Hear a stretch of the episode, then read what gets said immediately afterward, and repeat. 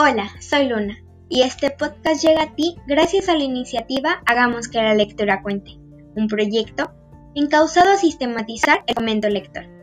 Queremos contar contigo y crear entre todos un contenido con el que te puedas identificar. Si te gusta lo que escuchas, únete a este club y visita nuestra página en Facebook. Encuéntrala como Luna Mar.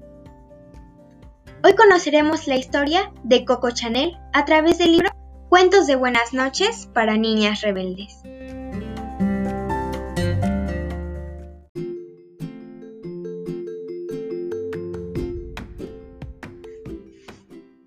Coco Chanel, diseñadora de modas. Había una vez, en la región central de Francia, una niña que vivía en un convento rodeada de monjas vestidas de blanco y negro. Esta niña se llamaba Gabrielle Chanel. En el convento, las niñas aprendían a coser, pero no había telas de muchos colores.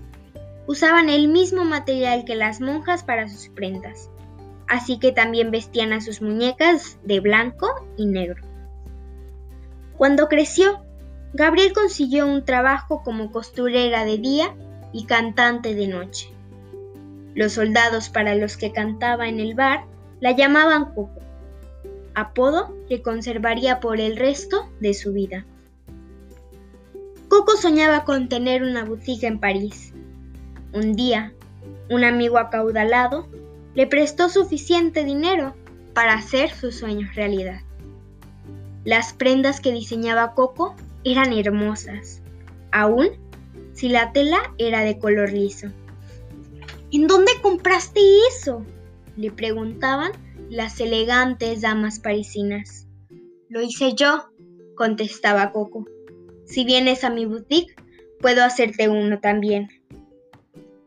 El negocio prosperó rápidamente y Coco tuvo suficiente para pagarle la deuda a su amigo. Su diseño más exitoso fue el clásico vestido negro. Coco transformó el color que siempre se había asociado con los funerales en algo perfecto para una elegante salida de noche.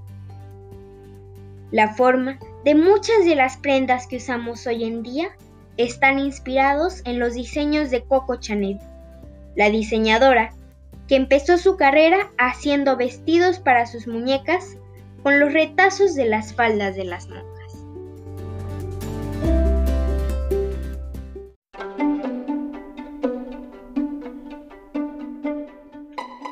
Algunas personas creen que el lujo es lo contrario a la pobreza, pero es falso.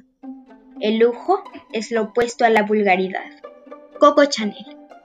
Con esto nos despedimos. Muchas gracias por escuchar.